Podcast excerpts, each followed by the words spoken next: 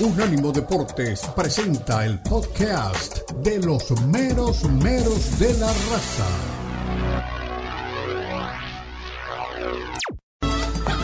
Llegan los meros meros de la raza. El poeta Leo Vega, Omar Orlando Salazar y Lalo Leal nos brindarán una perspectiva suspicaz sobre los últimos acontecimientos en la Liga MX, las principales ligas de Europa, América Latina y la MLS, porque son los meros meros de la raza en Unánimo Deportes.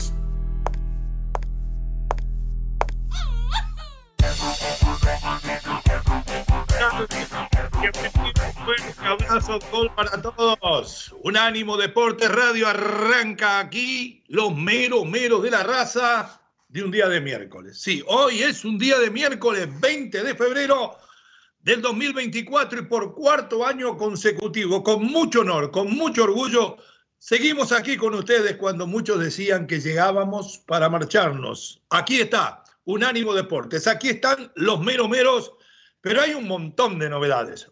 Todo es culpa de la Jun, decían en el América. Ahora en eh, el equipo del Barcelona, todo es culpa de la prensa. Xavi no solamente culpa a la prensa del malestar de sus jugadores, del nerviosismo, de que no se pueden concentrar, sino que ahora me vengo a enterar que hasta puso detectives, espías, sí. Pusieron micrófonos en los vestidores, en las bañaderas, en todos lados porque dice Xavi que hay un topo, que hay alguien que le pasa las noticias a la prensa. Vergonzoso. En ese ambiente llega el equipo catalán a jugar con otro no menos desastroso, lo organizativo. ¿eh? El equipo de De Laurentiis, que más que ser una película, una comedia como las que está acostumbrados, ha armado una película de terror. Echó al entrenador 48 horas antes de jugar frente al Barcelona y presentó a Calzona, que además es el técnico de Eslovaquia, que va a tener doble trabajo. Yo pensé que el único que tenía doble trabajo era yo. Así no se puede dirigir al Napoli frente al Barcelona. Pero la buena noticia es que arranca el equipo de todos. Hoy nos vestimos todos de rosa. Hoy estamos todos con las garzas, porque así se le llama el Inter de Lionel Messi. Paren de tontería, no es de Beckham, no es de Suárez, no es de más, no es de nadie, es de Messi. Este es el equipo de Lionel Andrés Messi Cuchitini. Debuta frente a Real San Lake y confirmó mi primo hermano el Tata Martino que Leo y Luis, el dúo dinámico, no me pregunten quién es Robin, debuta hoy con todo, ¿eh? o sea que no hay excusas. Hay gente por ahí en las calles, aquí en Brickell, porque estoy de este lado del estrecho hoy. Estaba en el de Gibraltar la semana pasada, hoy estoy en el estrecho de la Florida, en un loco Miami, 59 grados. Nos estamos frizando aquí para las temperaturas que usamos. Anoche salí a la calle, no tenía ganas de cocinar, porque aquí me hacen cocinar todos los días. Fui a buscar una pizza aquí al lado y los muchachos me paran, porque todo el mundo escucha a los meros meros. Dice, Leo, ¿tú qué sabes tanto? Eh, ¿tenemos los galácticos buenos o los galácticos malos? Y le pregunto al Tano, ¿cosa fa? Me dice, sí, los buenos, los que van a ganar todo, o los galácticos que tuvo el Madrid que se llevaron toda la plata y no le ganaron a nadie. Bueno, me pusieron en dudas, me pusieron nerviosos. Me avisa si está por ahí mi queridísimo hermano y amigo Mar Orlando. Ya le adelanto, en el próximo segmento tendremos, si se cumple lo prometido, al técnico del puntero en México, al señor Guillermo Almada. Mi querido Omar Orlando Salazar. ¿Galácticos buenos o galácticos malos? Bienvenido, buenos días. Buen día, poeta. Saludo para usted, para todos los compañeros y toda la audiencia. Primero le digo que el estadio cambia de nombre. Ya no será el de las cuatro letras, como se venía conociendo. Ahora se llama el Chase Stadium. Así se llama por el patrocinio del Ahí tengo cuatro pesitos. Ahí tengo cuatro pesitos. Bueno, muy bien, muy bien. Felicitaciones. Eh, a veces en rojo, pero ahí de donde, de ahí es mi, cuenta de banco. ¿Qué vamos a hacer?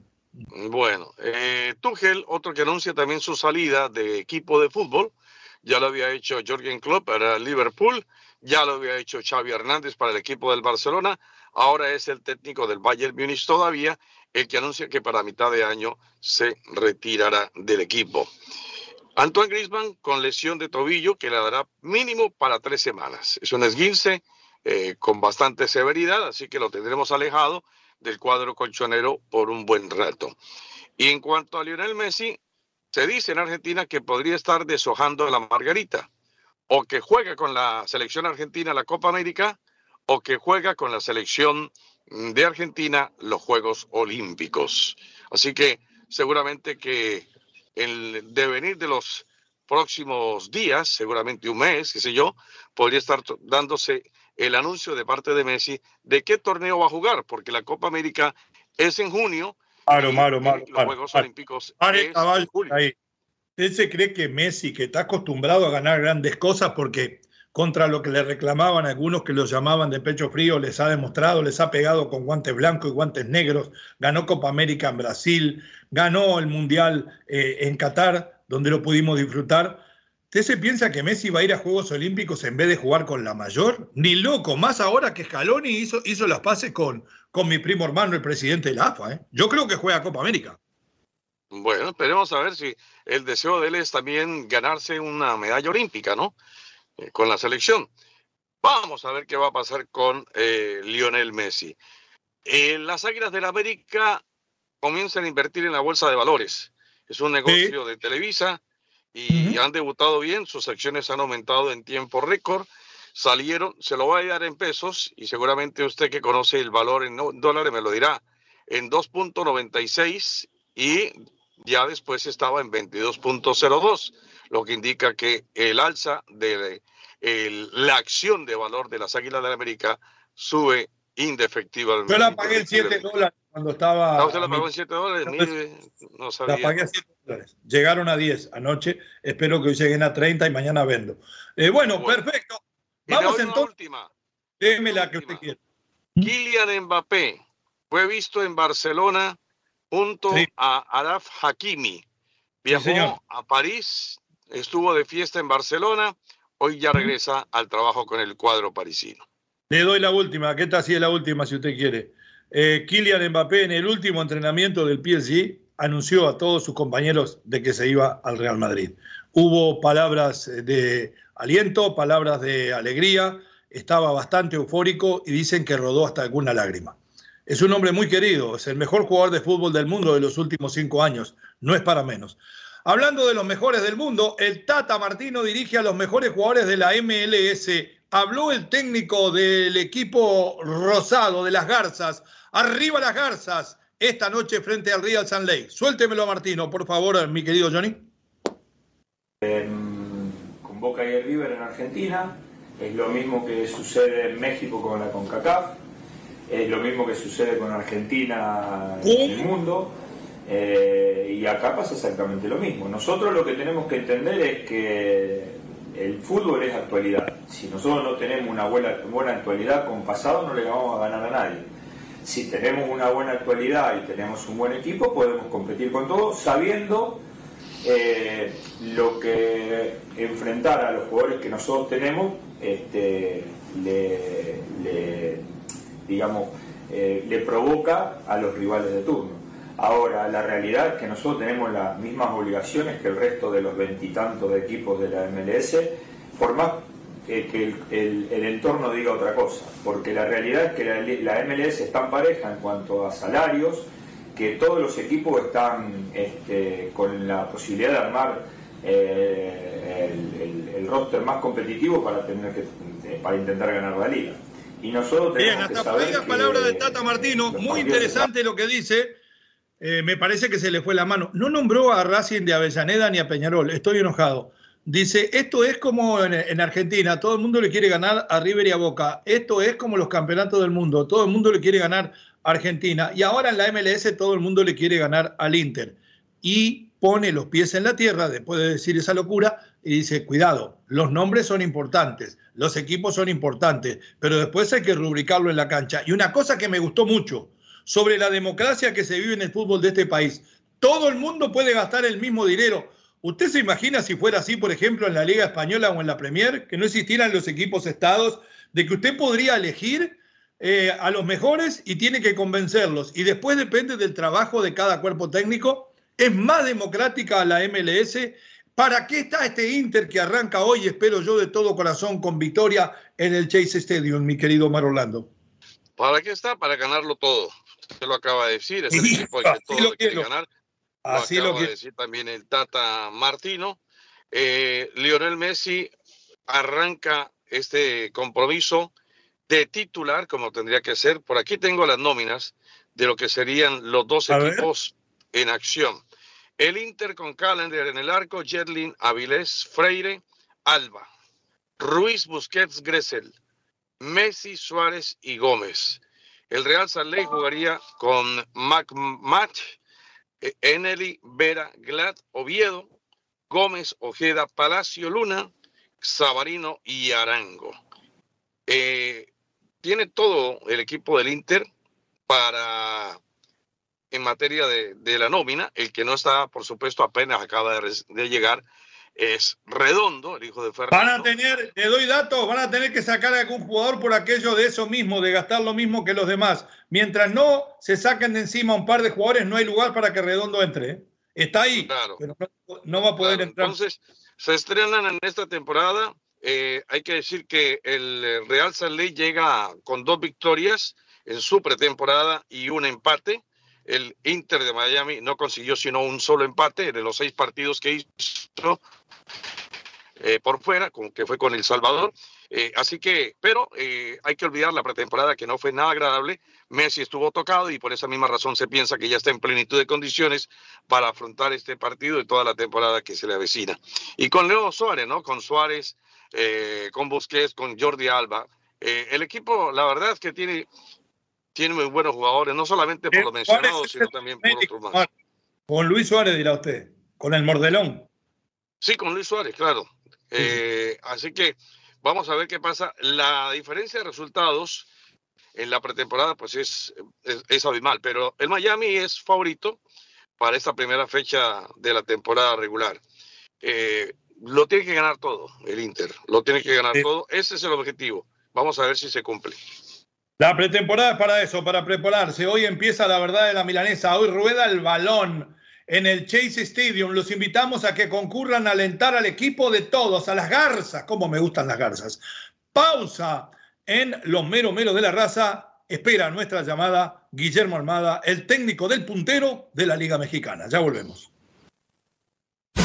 En breve continúan los meromeros de la raza en Unánimo Deportes.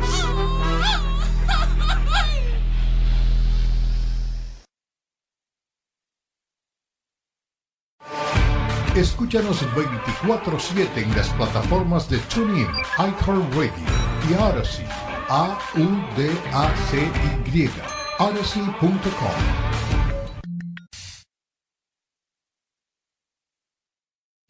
Continúan los meromeros de la raza en Unánimo Deportes.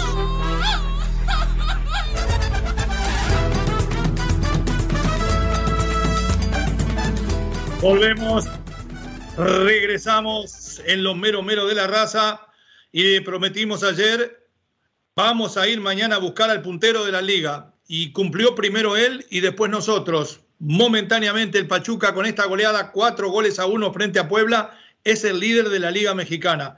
Con nosotros el técnico del equipo de los Tuzos. Mi querido Guillermo Almada, lo mismo que te digo siempre, dos veteranos, una banda de pibes, tres equipos en tres años. ¿Cómo se hace? ¿Cómo lo hace Almada? ¿Cómo lo hace el Pachuca como institución para no dejar de ser protagonista y cambiar prácticamente el once cada año? ¿Cómo te va? Felicidades y bienvenido. Leo, como andás, un gusto de hablar contigo, con los compañeros de la radio. y bueno, mucho trabajo, mucha dedicación y esto no es un trabajo solo mío, sino del cuerpo técnico y de mucha gente que está involucrada en el día a día. Y bueno, obviamente lo más importante es los futbolistas, ¿no? Creer en la idea, en la disposición, en el trabajo que a diario hacemos y, y bueno, si bien falta mucho, tenemos los pies sobre la tierra, vamos por el buen camino y, y bueno, hay que seguir evolucionando, como le digo a ellos, y creciendo como equipo.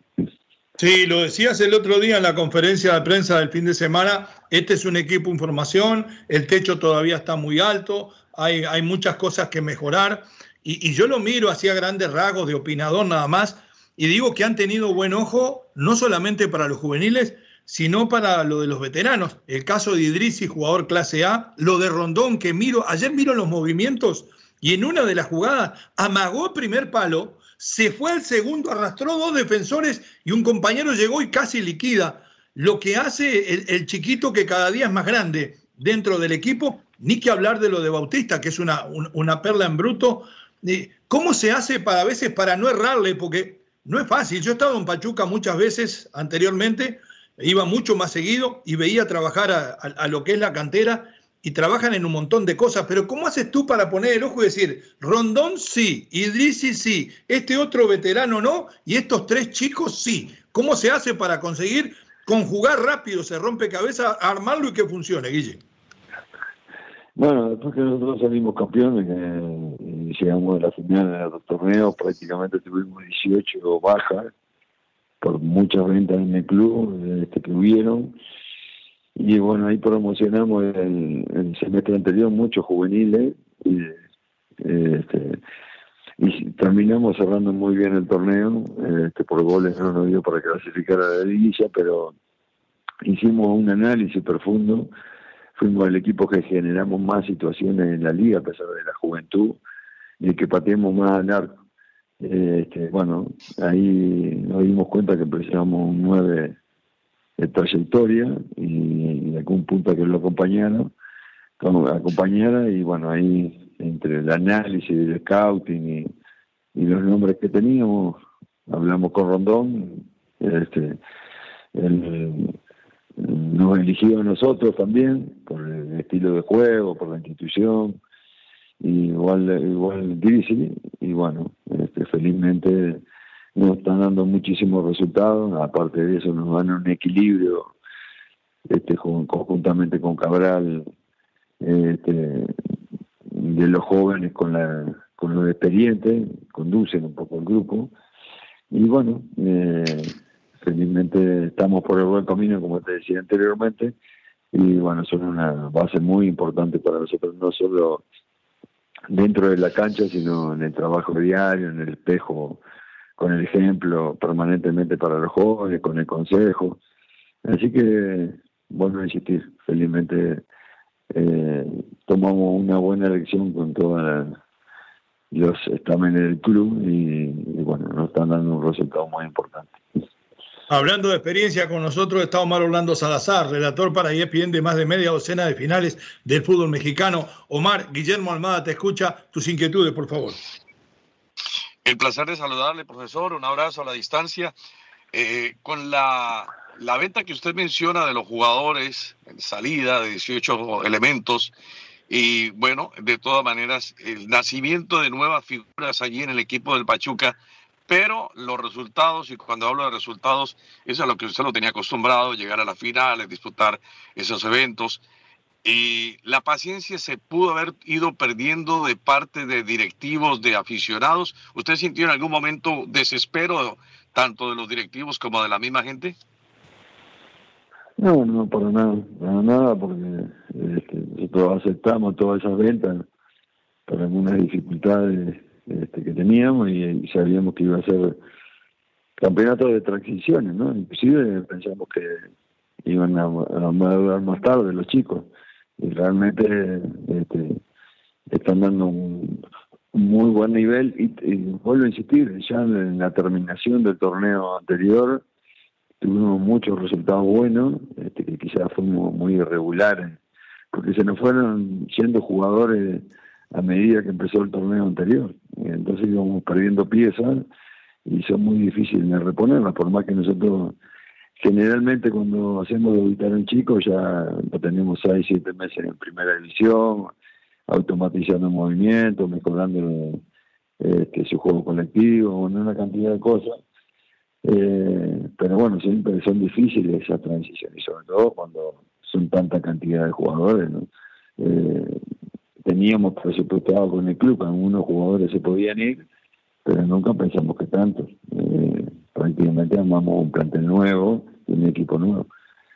Y, y bueno, sabíamos que nos podía llevar un par de torneos, pero realmente, a insistir, este, esa transición que hicimos se acopló muy rápido y ya al final del torneo pasado tuvimos muy buena cierre del campeonato y hemos empezado muy bien este, por más que tenemos que seguir creciendo y seguir evolucionando porque como he dicho, techo futbolístico de ellos y colectivo todavía está muy lejos y tenemos que tratar de aproximarnos al pico de rendimiento. Hay un convencimiento, Guille, a nivel del periodismo mundial, no solamente de México, y del cual a veces también nos contagiamos, de que hoy el dinero es mucho más determinante que todas las otras cosas en el fútbol, de que la billetera puede matar, eh, por ejemplo, a lo que se puede hacer en trabajos de fuerzas básicas, en la transformación de poner a chicos en primera y ayudarlos a que no fracasen.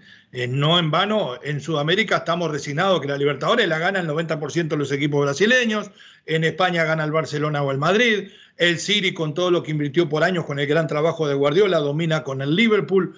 Eh, ¿Es esto la verdad que hoy reina en el fútbol o se puede a través de escautear bien, de formar jugadores, de hacerlos debutar a tiempo, pelear, por ejemplo, trayéndolo a la liga, el Pachuca como lo viene haciendo últimamente? ¿Es una utopía o es una realidad? Que lo que gasta Tigres, lo que gasta América, lo que gasta Monterrey, se puede contrarrestar con todo este trabajo que hacen ustedes. Sí, es difícil, ¿no? Siempre el que termina definiendo es la categoría del jugador este, pero nosotros estamos convencidos de la idea del proyecto y la idea es hacer más o menos. No tengo, no, tengo dudas que muchos de los jóvenes que tenemos van a ser figuras del fútbol mexicano. Pero bueno, el recorrido, la experiencia, este, eso a veces define partido, este, porque son experiencias vividas anteriormente. Pero bueno, este, nosotros confiamos mucho sobre todo en la fortaleza colectiva que podamos emplear, eh, es complicado enfrentar a, las plantillas porque a veces, como le digo yo, los que entran son mejores que los que salen y, mm. te dan soluciones prontamente este, en una idea futbolística que la cambian eh, en el correr del partido por la categoría de los jugadores. Pero bueno, eh, nosotros vamos a intentar eh, primero clasificar eh, a la liguilla, que, es nuestro primer objetivo, después ir por lo máximo. Sabemos que, vuelvo a insistir, que tenemos que seguir creciendo para ser competitivos y bueno, en esa tarea estamos permanentemente a diario de, seguir evolucionando para poder competir con esas plantillas poderosas que tiene el fútbol mexicano. Profe, le, quiero cambiar un poquito eh, la temática del Pachuca y tal vez mirar para los lados de la selección, pensando en Eric Sánchez, eh, que es un jugador que, como decía Leo, va creciendo y en vez de ser chiquito, ya, va a terminar siendo un gigante, un gigante del fútbol y merece una posición en la selección mexicana por lo que hemos visto. Pero si usted estuviera eh, con la opción todavía de dirigir a la selección mexicana, y esta es una hipótesis, hipótesis nada más, eh, ¿Está ese contrato con Pachuca abierto? ¿Alguna posibilidad de alguna manera? Sí, sí tengo cláusula de salida, este, no solo para la selección mexicana, sino la selección uruguaya y, algunas otras selecciones. Este, pero bueno, eh, hoy la realidad de, mi, Pachuca, está Jimmy Lozano como técnico de la selección, le deseamos lo mejor, estamos colaborando en lo que podamos hacer Así que, no sé, uno como, como le digo a los futbolistas, uno no tiene la bola de cristal saber lo que va a pasar en el futuro. Nuestra realidad hoy es Pachuca y tenemos que refrescarnos en eso. Este, pero sí, sí, tengo cláusulas de salida. Hablando de selección, Guille, estuviste muy cerca de México, pero también muy cerca de Uruguay en eliminatoria, antes del Mundial, después del mismo. Eh, ¿Qué pensás eh, de la selección celeste con cara a la Copa América? A través de lo que se está viendo, de lo que le ha dado Bielsa y la calidad de sus jugadores en, el arranque de la eliminatoria. ¿Cómo ves a la Celeste para la Copa América que se va a jugar aquí en Estados Unidos? Sí, también estuvimos muchas veces cerca de la selección de Ecuador, de Chile también. este, bueno, por distintos motivos no se dieron. Eh, la verdad ha hecho una eliminatoria espectacular. Bueno, primero que Uruguay tiene una materia prima de jugadores muy rica, este, están siendo titulares en varias partes del mundo en clubes importantes y eso le da continuidad y mejora su nivel. Después, Bielsa es un gran entrenador, eso no, no obstante la discusión. Este, amalgamó varias figuras del ámbito europeo y tuvo este, la fortaleza o la visión de llevar algunas figuras que estaban brillando aquí en México, este, que los insertó y tuvieron un gran rendimiento, como Cáceres o Araujo. y bueno, realmente hay un aire fresco y que a todos nos reconforta ver a nuestra selección en ese nivel, que ojalá que, que lo pueda continuar y, bueno, podamos ir con lo más importante que es la Copa América, por lo que va a ser muy difícil porque hay varios candidatos, ¿no? Brasil, Argentina, México mismo, para mí tiene elementos como para poder ir por, por un título en la Copa América. Así que ojalá que tengamos la continuidad en ese juego, vuelva a sentir fresco que, que mostró nuestra selección. Guille, como siempre, el tiempo siempre es corto para escucharte hablar de fútbol. Te mandamos un fuerte abrazo de gol te volvemos a molestar en cualquier momento y que las cosas sigan como vienen, aunque sabemos que el fútbol tiene idas y venidas. Muchísimas gracias por estar siempre en las buenas y en las malas en estos micrófonos. Abrazo grande de gol, Guille. ¿eh? Bueno, un abrazo grande, Leo. Un gusto, como siempre, para vos, para los compañeros y siempre estamos a la zona. Fuerte abrazo. Abrazo. Ahí pasó Guillermo Almada en los micrófonos de los meros, meros de la raza. Como siempre, un gran análisis de fútbol. Pausa, ya volvemos para seguir hablando del fútbol mexicano. En breve continúan los meromeros de la raza en Unánimo Deportes.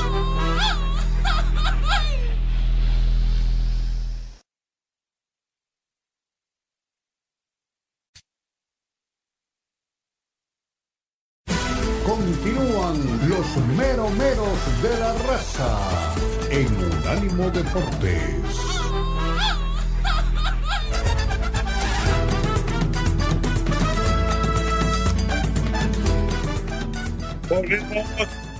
Regresamos en lo mero mero de la raza. Si usted se lo perdió, vaya a nuestra página de unánimodeportes.com. Ahí va a encontrar seguramente todo el día de hoy, por muchos días más, esta sabrosa entrevista que hemos hecho hablando a puro fútbol con Guillermo Almada. No perdemos tiempo yendo por otras cosas, golpeando bajo. Vamos a la cancha. Y el Guille siempre se abre cuando uno va a la cancha y explica los pros y los contras. Y no nos vende humo. Quiero entrar en un poco de eso. Y no porque sea amigo. Cuando le preguntamos si realmente Bicetera mata a Galán, eh, nos dejó a mitad de camino y es razón en lo que tiene. Eh, el trabajo, el buen reclutamiento, la formación de jugadores que hace Pachuque que conocemos en las manos de un hombre como él, como dio resultados antes también en las manos de Diego Alonso, trae campeonatos y trae satisfacciones. Pero la diferencia, Omar, y quiero ir un poco sobre la entrevista antes de escuchar a Carvajal, que está en la cuerda floja en el Puebla, es que cuando usted mira la banca, es mucho más material el que tiene Tigres, América y Monterrey de lo que puede tener Pachuca. Por eso, y no se lo quise decir así, porque no voy a estar de alcahuete con el amigo, es admirable lo que hace, es casi mágico. 18 jugadores se le fueron al equipo que salió campeón y en un año terminó armando un equipo nuevo y dándole pelea a los más grandes. Recién empieza, vamos en ocho fechas, pero ya es la segunda vez que se pone puntero momentáneamente. Eh, conclusiones de todo esto, porque también habló de las elecciones, lo puso a México Mar como uno de los candidatos a, ganar la Copa América y habló lo que hay que hablar, porque lo que ha hecho Bielsa con los cracks que hoy tiene Uruguay ha sido alinearlos y hacerlos jugar de la manera que más les conviene. En las conclusiones suyas sobre esta entrevista con el Guille Almada. No, primero, siempre la amabilidad del profesor Almada, muy dispuesto a, a ser eh, abordado por la prensa y particularmente por nosotros. Yo creo que Almada ha hecho eh, el, reconocimiento primero a, a, la labor de Marcelo Bielsa con lo que ha tenido en la selección de Uruguay, amén de los jugadores que por supuesto ha dispuesto. Eso en cuanto al nivel de selección de Uruguay, por lo que ha sido su participación en las eliminatorias. En lo que tiene que ver con México, yo creo que hay un tanto de diplomacia de parte del profe al decir que, que puede ser uno de los opcionados a ser el, el dueño del título. Pero eh, a mí sí me parece que él todavía le tiene ganas a la selección. Por eso, por eso le pregunto sobre el tema, porque sé que en cualquier momento viene un traspié Eso en consideración nuestra de parte de Lozano. Y claro, eh, uno de los más opcionados sería eh, el técnico del Pachuca por el momento que vive y por la intención que ya existió con relación a su contratación. Almada, con lo que está haciendo en el Pachuca, y es costumbre del fútbol mexicano, que cuando a alguien le está yendo bien, es candidato de inmediato a tomar las riendas de la selección. Entonces, dicho esto, creo que Almada es consciente de eso, por eso no le rehuye a la pregunta y claramente dice, no, yo tengo una cláusula de salida para en cualquier eventualidad, si tengo un ofrecimiento de selección y hablo concretamente de México y de Uruguay, pues entonces ahí estaría yo levantando la mano. Después lo que ha hecho con, la, con el equipo del Pachuca, el tema de los jóvenes, que creo que es muy importante, y la paciencia, por lo que le preguntaba también, porque en algún momento uno sentía de parte de la afición que como los resultados no se daban, entonces ya la culpa era del técnico, porque esto es de exitismo. Entonces, cuando el equipo va arriba, el mérito es importantísimo por lo hecho por el técnico y de ahí el interés de selección. Pero cuando las cosas no van bien, entonces es el técnico. Y muchas veces no se miran otros factores, como bien apunta el técnico, porque fueron 18 jugadores los que le sacaron, 18 elementos, que de pronto uno lo pierde de vista, él lo tiene claro. Entonces yo creo que el trabajo ha sido importantísimo de parte de Almada. Sí, estamos haciendo lo que nos enseñó algún día el gran Scott Mosteller, al cual le mando saludos de aquí. Eh, cuando usted tiene una entrevista buena, no se vaya de la entrevista en el próximo segmento. Analice, opere quirúrgicamente el corazón de la misma, sáquele el jugo. Pero eso que usted dice es tan importante como lo que dijo Almada. ¿Y sabe a qué reflexión voy? Ahora resulta que cuando ganan los equipos eh, en la liga, uh, el talento mexicano, uh, la cantera. Y cuando pierde, la culpa es del técnico extranjero que vino a robar. Qué fácil la tienen nuestros colegas que opinan desde el otro lado. Pero no le vamos a, cobrar facturas a nadie. Pero ¿cómo se debe sentir el Arragorri que lo echó por, porque no tenía metodología moderna a Guillermo Almada? Porque estaban en desacuerdo en la, metodología utilizar y anda Santos dando tumbos que no saben si no va a ir a parar a la B porque no, porque no hay descenso. Pero además usted hablaba de que en México está la moda de la inmediatez de ir a buscar el que gana. Y en este caso sería más que acertado, porque este no ganó uno. Este lleva tres años compitiendo al más alto nivel con pocas herramientas. Y acá vamos a lo que decimos. La culpa es del técnico. Al Puebla, que tiene a lo mejor eh, los mismos talentos maduros que tiene el Pachuca, pero no tiene la formación de juveniles que tiene el equipo Tuzo, le están pegando a Ricardo Carvajal. Eh, inclusive la prensa le pregunta, ¿usted cree en los rumores que hay por ahí que lo van a echar? Vamos a ver qué tiene para decir el bueno de Ricky, uno de los pocos técnicos mexicanos al frente de un equipo de primera división. Y yo lo defiendo. Adelante. Eh, mira, en cuanto al resultado, obviamente nada contento. Siempre una derrota en casa eh, te pega, te pega y fuerte. Estoy consciente de lo que es el, rival en turno y a quién nos enfrentamos. Es un equipo muy fuerte, lo viene demostrando. Por ahí en alguna situación leía que es el equipo sensación del torneo y hay que competir, tratar de competir. No me gusta perder, obviamente, no nos gusta, hablo en general a, todo el plantel. Este, y, te duele, te duele la, manera. Eh, lo que sí no podemos nosotros dejar de hacer y permitirnos es no correr y no entregarnos al 100%. Y esa parte eh, me parece que el grupo lo está haciendo. Lamentablemente a veces no alcanza y la consecuencia ante un rival como el que tuvimos es el resultado. De Araña, totalmente injustificado para mí. No estoy de acuerdo con la, con la forma como lo está tratando la gente. Me parece que tienen poca memoria a lo que hizo el torneo pasado incluso en la actuación de hoy. No es responsable de ningún gol, hasta donde me acuerdo, y me parece que nos salvó de dos o tres situaciones y un resultado más abultado. La verdad que no estoy, no estoy nada de acuerdo con, los abucheos para él. Bien, hasta ahí la palabra de Ricardo Carvajal, está ante último su equipo.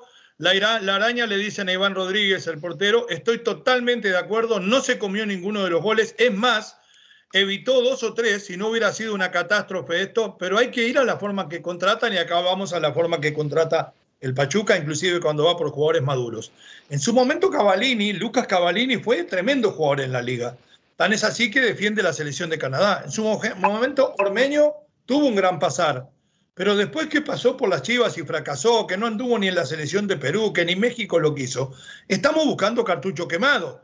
Si revisamos lo de Navarrito, que fue el mejor lateral derecho por muchos años, que debió haber ido a Europa y que debió haber jugado en la selección y no pasó, pero hoy está cerca de la edad mía. Navarrito ya no puede cambiar la historia. Si usted le da de buen, que lo más que hizo fue jugar en el ascenso últimamente, le da cinco jugadores que ya vienen de vuelta y le pide a Carvajal, Omar, que tenga una buena figuración y si no lo he hecho. La prensa le pregunta en esta misma conferencia si siente miedo, si siente temor porque lo echen. Bueno, su equipo ha jugado siete partidos, perdió cinco, empató uno y ganó uno. Tiene cuatro puntos, recibió 15 goles, 17 goles. Mire lo que le digo, peor todavía. Casi tres goles por partido. Pero es justo. Esto para mí es porque se ha anulado el ascenso y descenso. Entonces a estos equipos les importa un bledo, salen últimos. Y ayer decía Cecilio de los Santos, ¿Pagarán de verdad la multa? Yo empiezo a pensar como el bueno de Cecilio. Para mí acá magan a, pagar y, pagan un poquito y el resto no lo hacen. Esto es culpa de la forma de competencia. Y entonces terminan matando al entrenador porque después los hinchas le dicen, hey, ¿qué vas a hacer? Perdiste cinco partidos. Se va el técnico. Me parece que todo esto es, es una farsa lo que está pasando y los técnicos muchas veces cargan las culpas que son de los dirigentes, Omar. Sí, definitivamente y, tal vez eh, el equipo de Puebla no tenga tan mala nómina como se puede de pronto pensar, pero está allí, atrás, está casi colero, puesto 17 a solo un punto de lo que pueda significar ser el último en la tabla. Y Puebla no la tiene nada fácil para los partidos que se avecinan, tiene a Querétaro al frente, tiene después para enfrentar al equipo de San Luis, tiene para después enfrentar al Atlas, va a enfrentar a León. Estos partidos van a ser determinantes, si acaso, o tal vez mirando el siguiente, porque yo imagino que como todo se revienta por la, eh, eh, lo más delgado, regularmente sucede así, y entonces el técnico termina siendo el Paganini, termina siendo el hombre que se vaya, porque siempre dirán que es más fácil sacar a uno que a once. Eh, pero me parece que, que Puebla pudo haber estado más adelante en la tabla de posiciones. De todas maneras, enfrentar a este Pachuca no era nada fácil, aún así en condición de local. Hizo todo lo que pudo hasta el primer tiempo, hasta el cierre de la primera mitad. Después ya en el segundo periodo el equipo no alcanzó a, tener esa tónica que de, por algunos pasajes del partido había tenido en la primera parte. Y Pachuca lo superó porque Pachuca tiene mejores individualidades. Pero en términos generales yo sí pienso que Puebla pudo estar un poquito más arriba en la tabla de posiciones. Hubo partidos que no mereció perder. Nos vamos a la pausa, vamos a meternos en un juego santo y diabólico. Diablos y Santos se encuentran en el infierno. Nacho va a perder segundo partido consecutivo frente a su ex. Bueno, habla Renato Paiva. León recibe a la máquina de Anselmi y ya me convenció. Yo me subo al Anselmi neta. Estoy con Anselmi. Pausa en los meros meros de la raza. Por más información, unánimodeportes.com. Ahí tiene la nota que hicimos con Almada, todos los podcasts y todo lo que han escrito esas plumas maestras de la masía de Unánimo Deportes. Ya regresamos. En breve continúan los meros meros de la raza en Unánimo Deportes.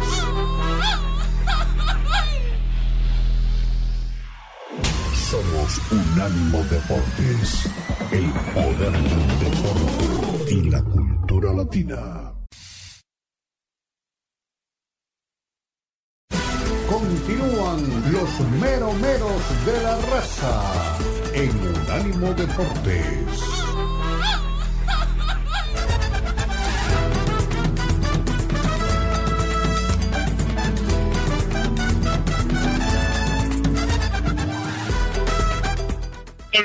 Regresamos para el cierre de radio en Unánimo Deportes en los mero mero de la raza.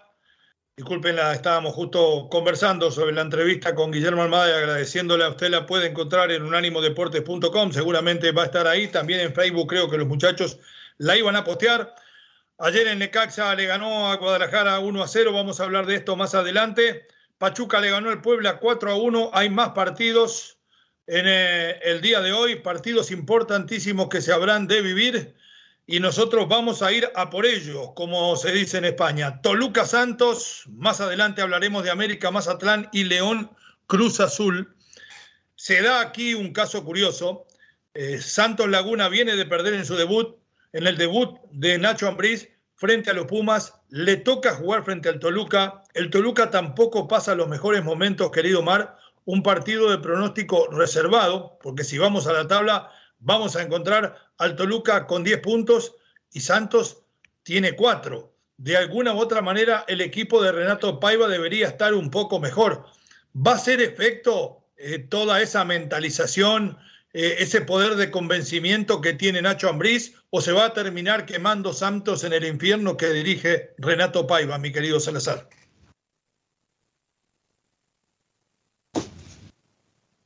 Apachurre el botón, si no, no lo escuchamos. ¿No lo tenemos a Mar por ahí? Bueno, vamos a escuchar a Renato Paiva, eh, que está, como le decíamos, eh, en una posición no privilegiada, pero mejor de la que está el equipo de Santos. Tiene 10 puntos, está noveno. Si usted lo mira y ve que el sexto, que es el que se está metiendo a liguilla, tiene 14, son cuatro puntos la diferencia nada más. Lo que pasa es que ha sido un equipo de muchos altibajos. Ganó dos partidos, empató cuatro y perdió uno solo. Ha defendido bastante bien, pero de todas formas se ha comido 16, 11 eh, goles y ha anotado 16. A ver qué tiene para decir Renato Paiva de lo que vivió en la última etapa del fin de semana pasado y cómo se encuentra para ese partido de hoy, después de haber empatado 0 a 0 con Monterrey. Adelante. Buenas noches a todos, gracias por estar aquí. Bienvenidos a la conferencia de prensa de nuestro técnico Renato Paiva. Adelante, Vladimir, de TUDN. Vamos, Vladimir. Gracias, buenas noches, profesor. ¿Cómo está? Vladimir García de TUDN. Profesor, eh, tengo una percepción de que está tal vez atravesando el proyecto eh, que usted dirige en Toluca por un momento crítico. ¿Te van a echar? Le preguntó. Por eliminación en la CONCACAF eh, Copa de Campeones.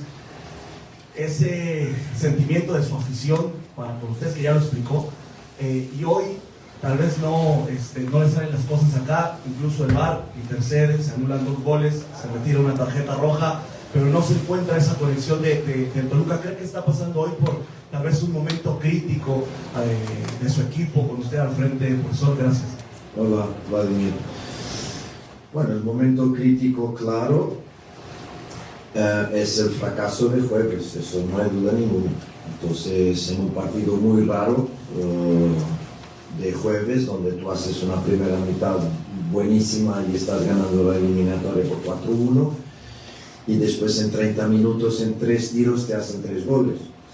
Eh, es un fracaso muy grande, pero mismo así el, el, juego del equipo va generando cosas interesantes. No creo que tengas tanta razón por ahí. Eh, hemos hecho algunas cosas muy bien hechas hasta ahora, no es por acaso que somos el mejor ataque del campeonato. Uh, que nos debería dar más puntos, sí, pero no los tenemos porque también somos de las peores defensas. Entonces buscamos ese equilibrio. No me siento obvio que en un momento que nuestra, nuestra afición tiene toda la razón de la molestia de jueves, uh, y yo soy el primero a decir, uh, me sentí un poco responsable por eso, porque sentí la eliminatoria resuelta y ahorré algunos jugadores para este partido porque sabía la contundencia y la dificultad de lo que es jugar aquí contra el líder del, campeonato hasta esta fecha. Y se probó que Valver Huerta salió con dificultades en su rodillo. Bien, hasta ahí la palabra de Renato Paiva. Y le pregunta al colega si está en crisis. Yo creo que no está en crisis, porque ha perdido un partido solo. Ahora creo que si hoy pierde frente a Santos, que pasó por una crisis tan grande que tuvo echar al entrenador, se va a meter en problemas. Porque como le decíamos, los Diablos de Toluca están acostumbrados a ser protagonistas desde tiempos inmemoriales, desde el tiempo de los Jitos Mesa, de tiempo de Ricardo Lavolpe y de tantos otros. Entonces, cuando usted no se puede meter en la lucha por clasificar a liguilla y después para pelear por el título, se mete en problemas. Si llega a ganar el equipo de Santos, se queda nada más que a tres puntos y seguramente al Toluca lo va a pasar el Atlas, lo va a pasar al León, que tiene un partido también muy difícil en la tarde de hoy. León ha ganado un partido solo, juega frente al Cruz Azul de Anselmi Anselmi, del cual le creíamos muy poco cuando llegó y tal vez por aquello de que estamos acostumbrados a ver entrenadores de mayor experiencia. Un chico que fue finalista de Copa Sudamericana como ayudante de campo, que tuvo experiencias regulares, malas y buenas en Sudamérica, que fue lo último que le pasó y ha llegado a México y parece de alguna manera haber cambiado la mentalidad de la máquina cementera. Mañana o pasado tendremos aquí una de sus charlas en el vestidor para que usted entienda de lo que hablamos. Nos vamos a la pausa, ya regresa Omar Orlando Salazar con nosotros en imágenes en los meros meros de la raza, en Unánimo Deportes, en todas sus plataformas. Ya volvemos. En breve continúa Mero Meros de la Raza en Unánimo Deportes.